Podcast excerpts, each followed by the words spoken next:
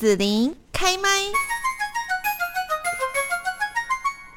今天呢，我们在节目这边要跟大家来聊聊好女人的情场攻略啊。那我想说，其实我们女生朋友哈，自己扪心自问，或者是说呢，有时候跟朋友聊天呐，你都会说啊，为什么我每次就会遇到渣男呢？好，然后呢，哎，那个我跟他暧昧很久的对象啊，为什么他就不赶快采取行动呢？好，那或者是说啊。他是跟我玩玩吗？到底我们现在是什么关系呢？我觉得他是我男朋友，好像很喜欢我，但问题是怎么好像感觉又不太对哈？在爱情路上总是这样跌跌撞撞的，你是不是也曾经反问过自己哦？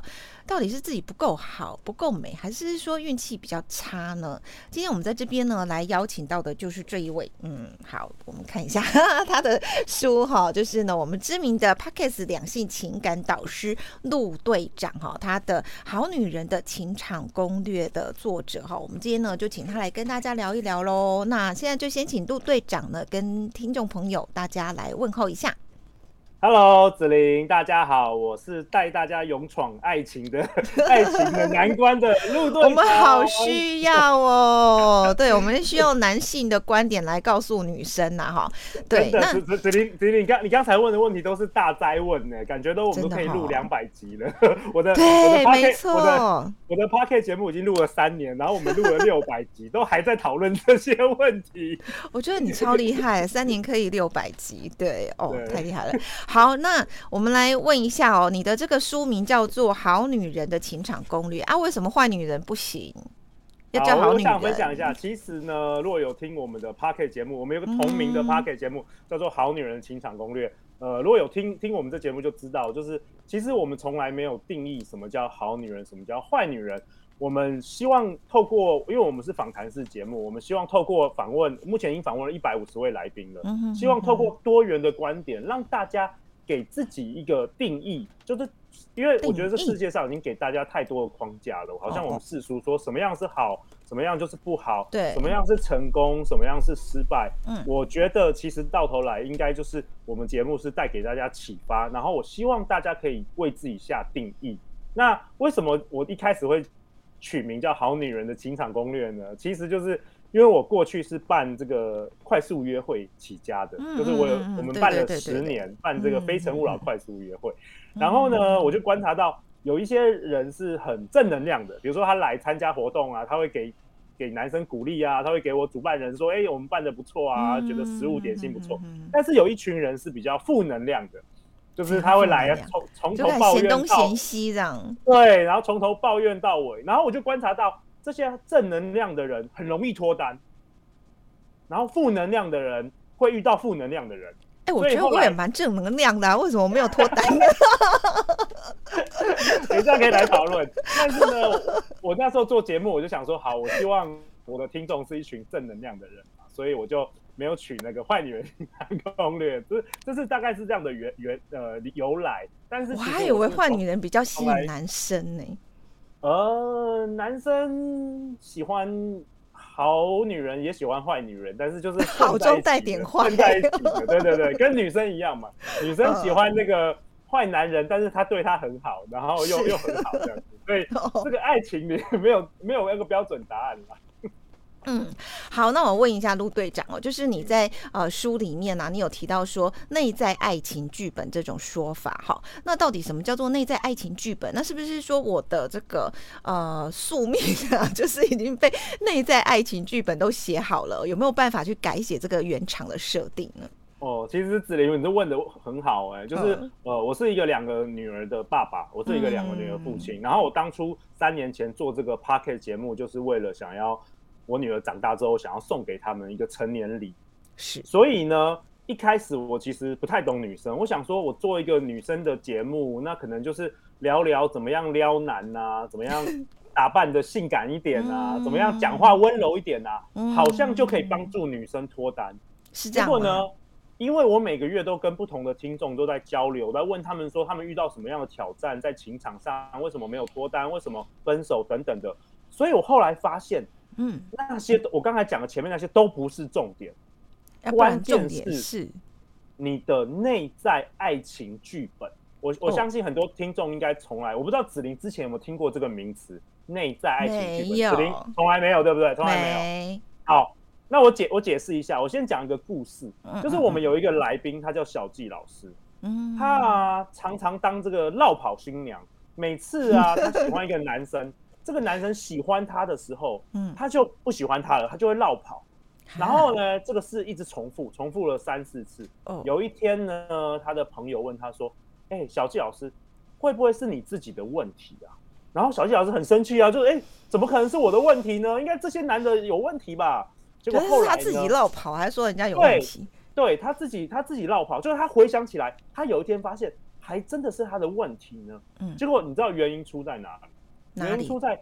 他小时候，他的呃，我记得是阿公阿妈还有父亲，都是因为突然的意外就离开这个世界了。嗯哼哼。所以他潜意识里，他连接了，就是好像跟我很亲密的人，随时会突然离开我。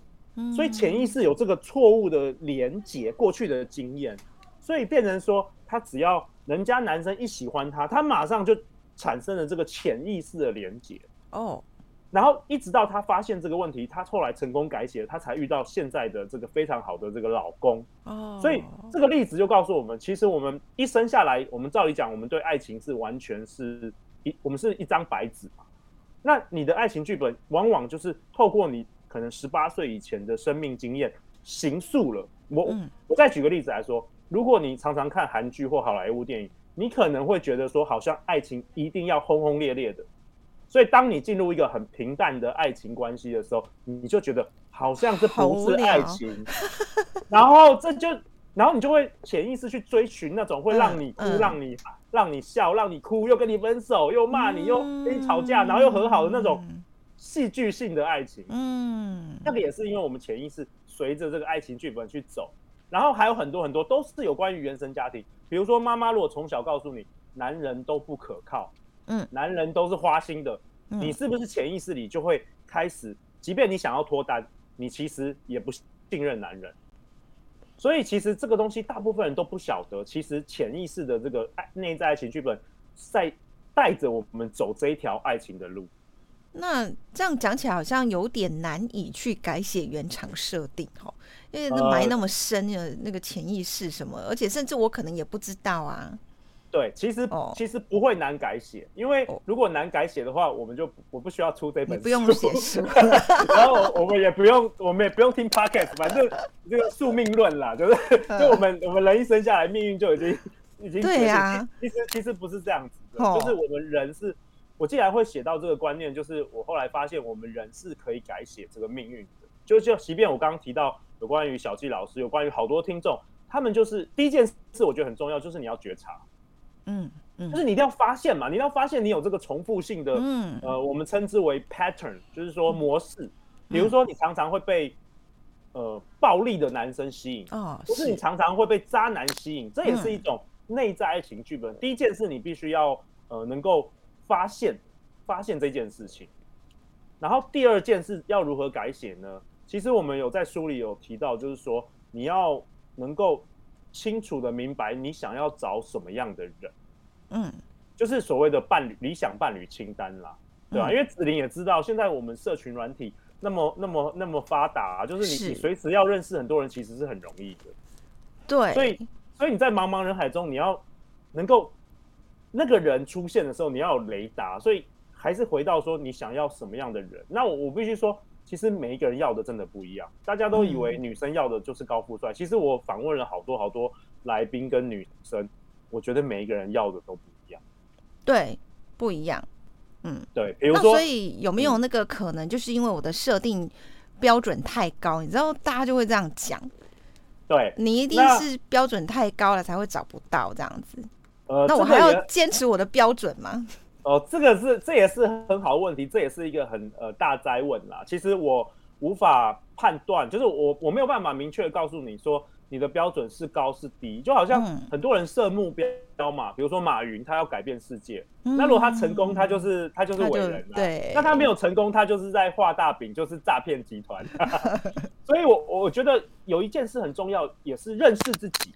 嗯，因为我们每一个人都可以设，每个女生都可以说我要孔流啊，对不对？我我要金城武，每每个女生都可以这样说。但是你是不是孔流的理想型？这个我们也要真实的检视自己啊，对不对？因为恋爱市场不是说好像你有钱就买得到，我我觉得可能也也没有那么简单，不是说好像我们有钱买个房子、买个车子，其实你要检视自己到底。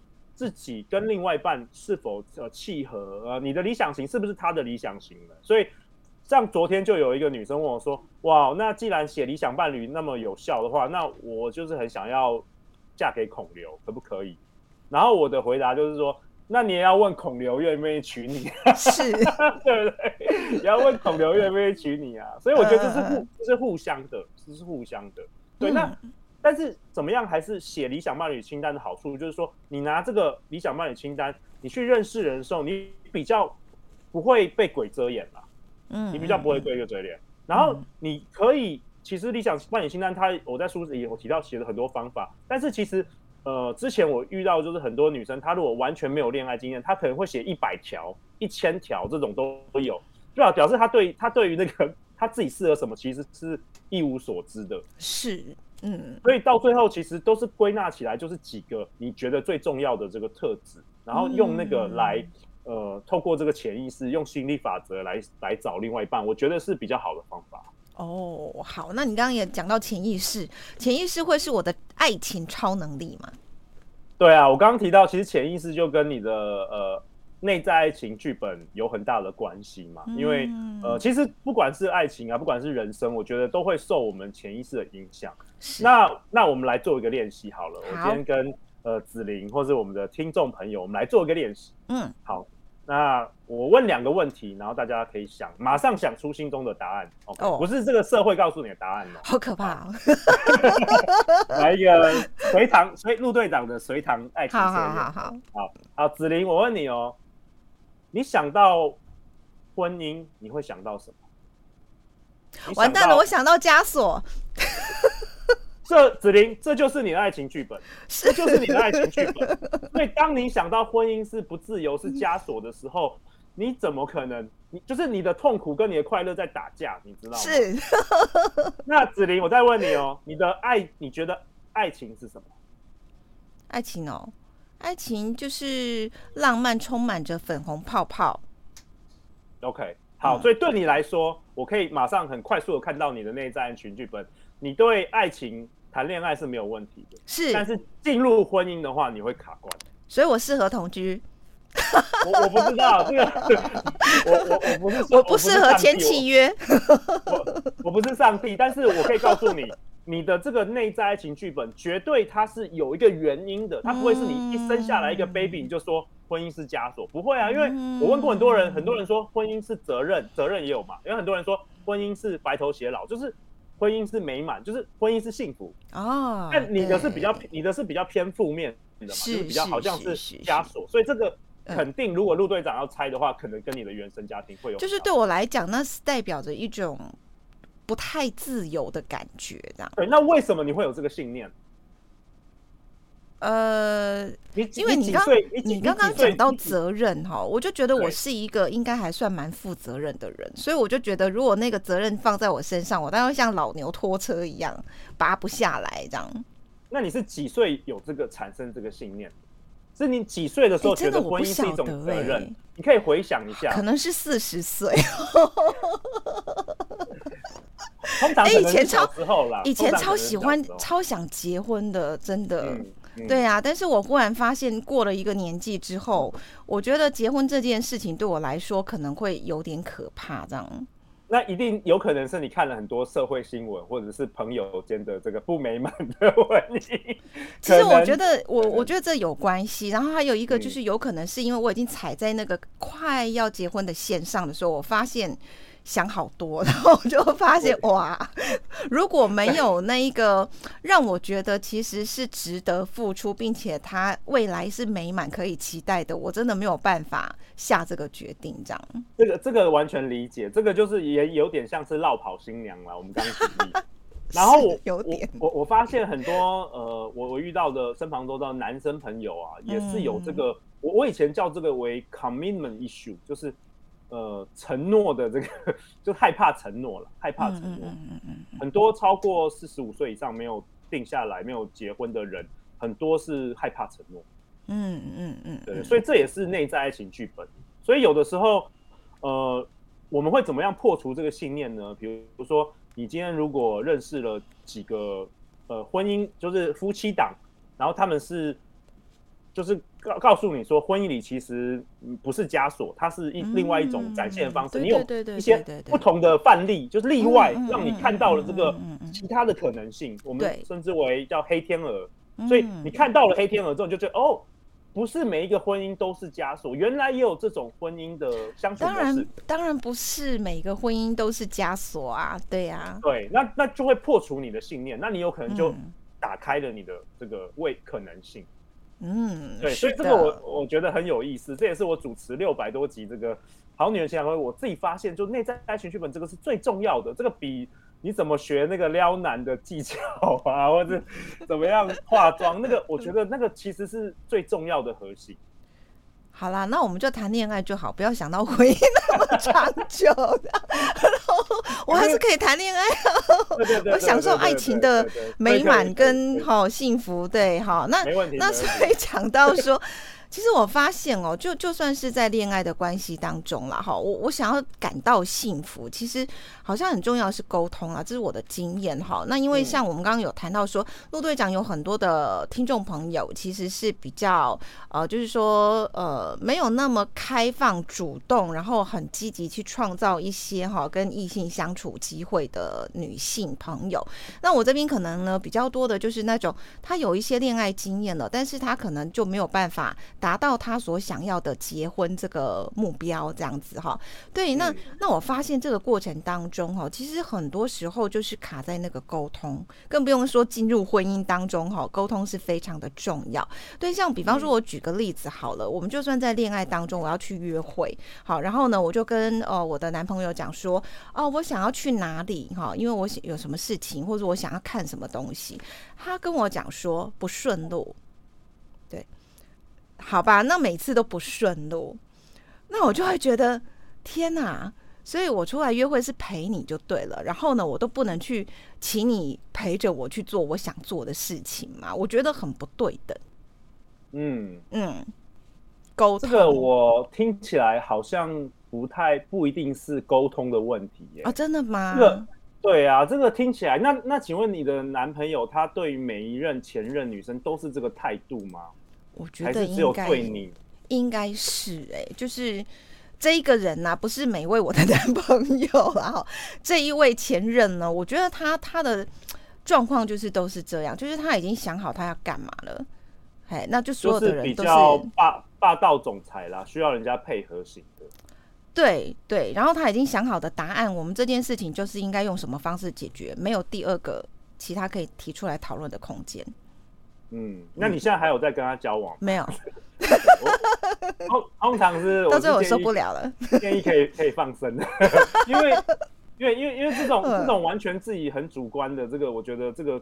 跟沟通技巧大概也无关啊，这是他从小的信念啊，嗯、就是好像他、嗯、他要做一，你你是没有任何人都没有办法阻挡他的。那、嗯、那可能他适合的就是要那种完全就是唯唯诺诺的，对，完全配合牺牲他，他需要就是可能佣女佣吧，女佣。但是他说他很他很欣赏我的独立思考能力，嗯、然后我就在想说，你欣赏一个独立思考有能力的女生，但是你又要她完全配合你牺牲自己，我觉得这是不太可能的事情。嗯，看起来他会一直孤单，孤单。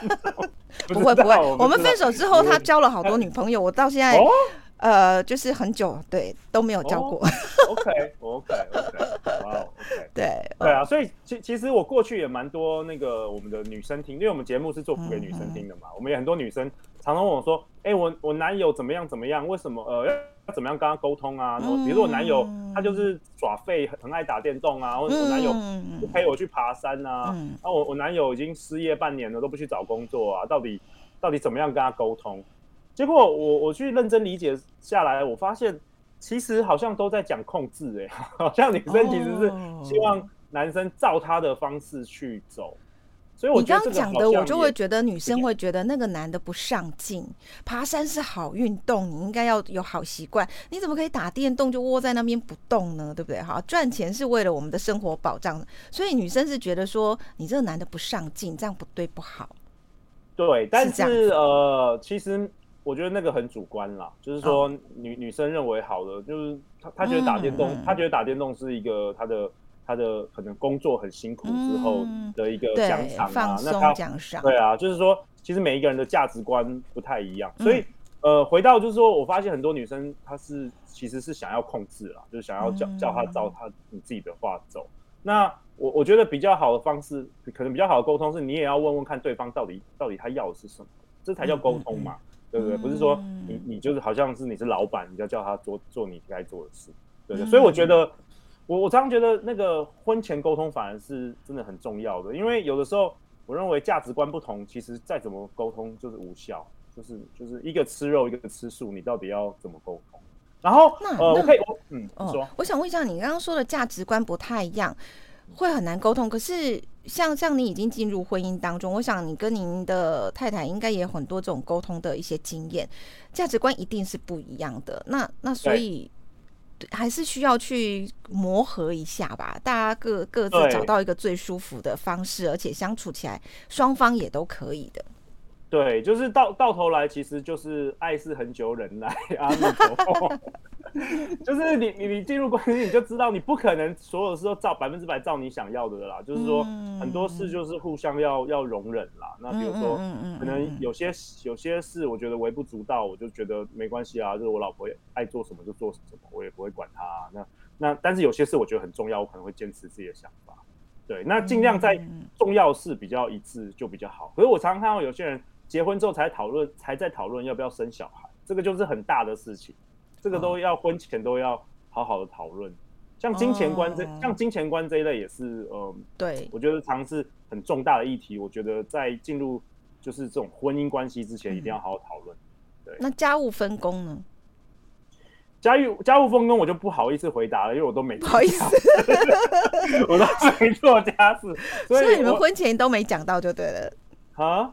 家务分工啊，这个，这个很有意思哦。这个这个我也想想要讲到这个内在爱情剧本，就是呃我又要抱我老婆料，就是因为我结婚之后啊，呃，有一天我老婆跟我说，就是为什么我都不陪小孩，然后为什么我都不做家事，然后我突然跟她讲说，哈，男生需要做家事哦。天哪，我我从小到大就是我爸从来都没有做家事哎，然后我妈妈都跟我说。Oh. 男生不要进厨房，男生不用做家事。哦，所以你们家的教育是这样子的。所以我的内在爱情剧本，我我又没有看过其他的伴侣相处。是是是。所以我以为就是这就是婚姻，就是该这样做，这是我的剧本啊。嗯、结果我进入了我老婆的剧本，就我发现原来男生要做这种事，对我来说是一个很大的冲击耶。哦，所以这个很有意思，这个这个这个、这个真是我婚后才发现。那后来呢？后来呢？我记得我第一次洗碗的时候，我边洗边流泪，我觉得。我觉得我好废哦！我觉得我一定是个废物，我才在那边洗碗。就是你可以知道那种内在信念有多么改变，我知道，多么一个人一生。你知道这就很有趣，就是我小时候啊，呃，大概国小，比方说三年级，我妈就叫我去洗碗。好，那她已经教会我怎么洗了。好，那我就说，为什么弟弟不洗？好，你不叫弟弟去洗这样子？他就说他还小。好，然后呢，到了国小六年级，我妈其实不常教叫我做家事。好，然后国小六年级有一天，她突然想到，就说：“你去把那个碗洗一洗。”我就又跟她说：“为什么你不叫弟弟洗这样子？”因为她已经叫我做很多其他的家事，比较会使唤我这样子。然后她就跟我说：“弟弟比你小。”然后我就跟她说：“那他永远都比我小，他都不用洗哦。”然后我妈就。哎、欸，好像有道理，所以后来他也训练，就是说，在我跟我妈的这个意识之下，我我弟就被逼迫要做家事，要会洗碗。对，对你看，哎、欸，那后来他就被他女朋友称赞。是啊，我觉得他的内在剧本是被我写的。对对，其实我觉得真的是，呃，我后来发现原生家庭感真的是就是影响人的呃一生是很大的，特别是我访问了好多我们的听我我每个月都跟我们的 Podcast 听众。女生在交流，然后我发现，呃，百分之九十都是原生家庭的问题。对啦，真的，因为那就是我们最初被设定的模范，我们觉得好像好像长这样，爸爸应该做什么，妈妈应该做什么。这样。嗯，好，那么再来，我要问一下陆队长哈，这大概很多听众朋友来也会有这个，就是说母胎单身的话怎么办呢？这个问题到底是出在哪里呢？又是内在爱情剧本的关系吗？呃，有一个主要原因可能是这样，因为呃，我们每一个人做一件事都是来自于渴望，嗯，就是你很渴望一件事，你你就会去采取行动，嗯。然后我发觉很多母胎单身的人，呃，过去可能因为就像刚才呃子玲说，婚姻是枷锁，那有些人说恋爱是什么不自由，或是什么的，所以你有那种潜意识的话，你就。不太会行动嘛，这是很合理的。嗯，然后我也可以跟子玲分享一下，我过去呃有归类几个很容易母胎单身，或者是说呃无法脱单的原因，分享给你好不好？好。哦，呃，有刚提到第一个就是可能原生家庭，可能父母吵架啊、离婚啊等等的，所以形塑了你的这个内在爱情剧本。其实你的你是对这个恋爱关系是有抗拒的。嗯，然后再来呢，很多是独生女或是独生子，他们潜意识中觉得说好像。呃，如果进入如果交往了，或是进入婚姻关系的话，他们的父母就没有人可以照顾，这个也蛮多的。哦，对。然后还有的话，就是就是呃，有些人对恋爱这个爱情市场有一个错误的认知。怎样错误认知啊？比如比如说他失恋了一次，或是他相亲了一次，他就觉得他人生失败了，他就觉得他他就觉得他再也遇不到那么好的人。这么严重哦？有有很多人是这样子，他去去约会一次。然后男生不喜欢他，他就觉得哇，他就觉得他自己是不行的。嗯，很多时候是这样，所以他就是会卡关，他就再也不敢鼓起勇气去呃追逐追寻他想要的爱情了。嗯，然后还有一个很有趣，就是说如果呃我之前跟女生聊天，她如果主动跟我说陆队长，哎呀，感情就是随缘嘛。如果我听到这两个字啊，我跟你打赌，就是三年、五年、八年他还是在随缘中，他还是单身，这个屡试不爽。我过去十年已经不断的证实这件事了。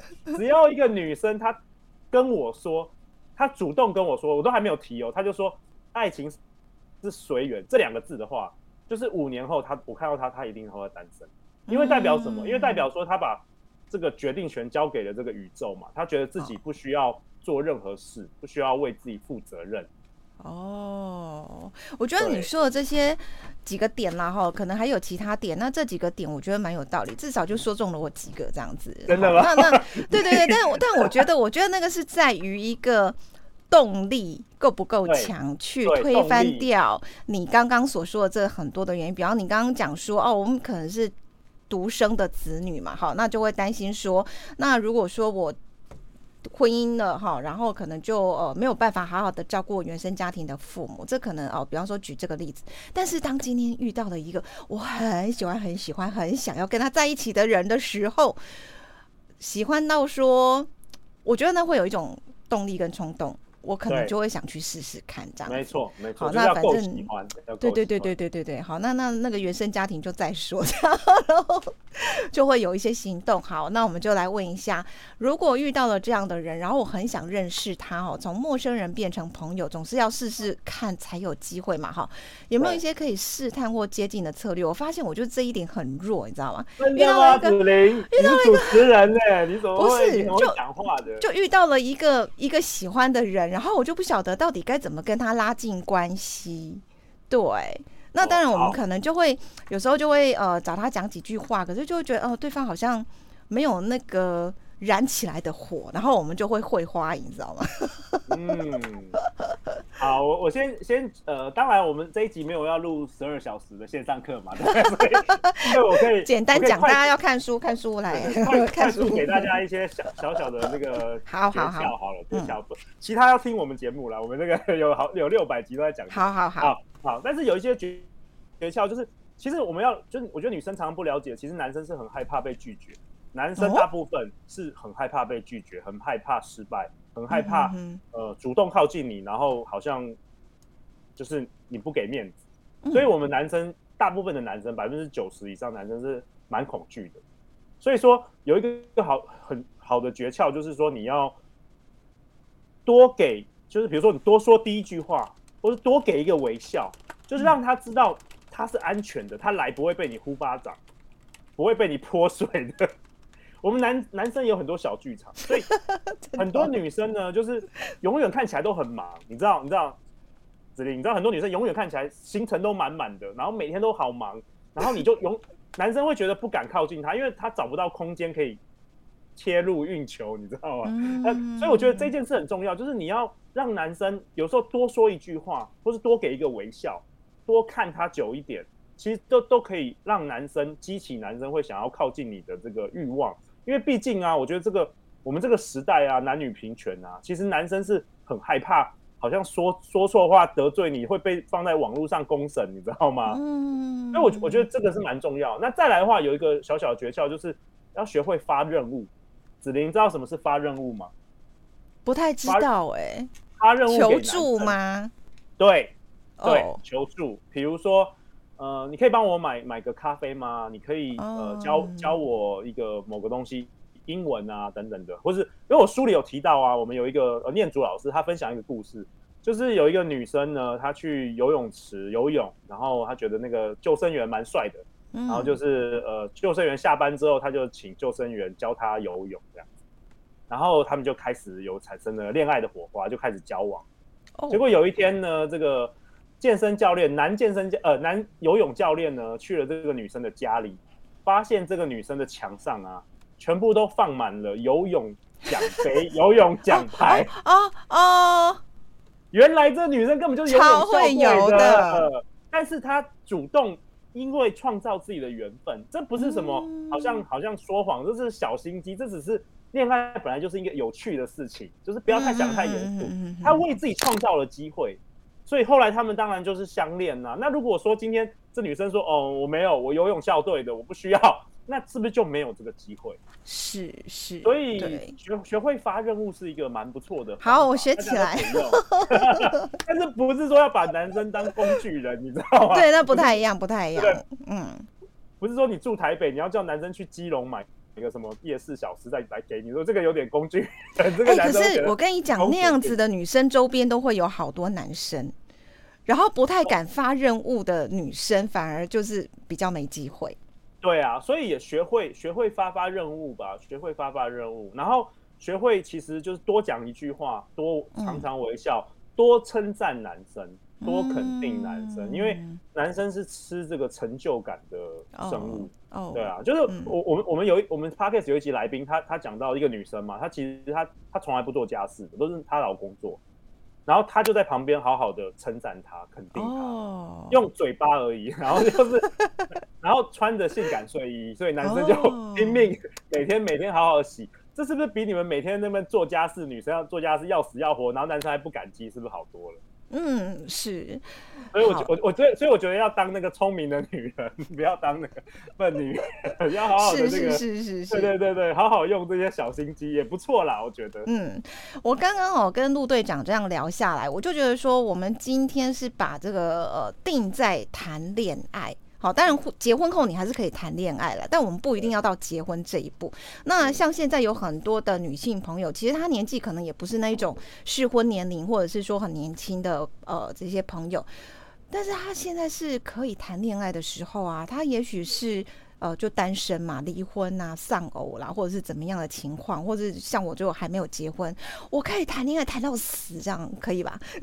我还是很需要这个情场攻略，这样相信 爱情，相信爱情。对对对对对，哈，我觉得呃，不断谈恋爱其实对大家都是一件好事啦，哈，每天生活都可以过得非常的快乐幸福。那要要遇要遇到好的人啦，也不要遇到。对啊对啊对对对，要遇到好的 人，真的，嗯，对对对。好哦，那我们今天在这边呢，来邀请到了就是陆队长，那要跟大家来介绍就是好女人的情场攻略哈，然后呢，陆队长在 p o c k e t 上面呢有好同样好女人的情场攻略的这个节目，欢迎大家也可以去收听。那今天我们就要谢谢陆队长喽，谢谢子琳，谢谢，谢谢拜拜，拜拜拜，谢谢你收听子琳的节目，欢迎订阅关注子琳开麦。紫琳也想听听你在听完这一集节目后有什么想法或感受，欢迎留言分享，或前往紫琳的官网“内职天生来逛一逛。我们下次见。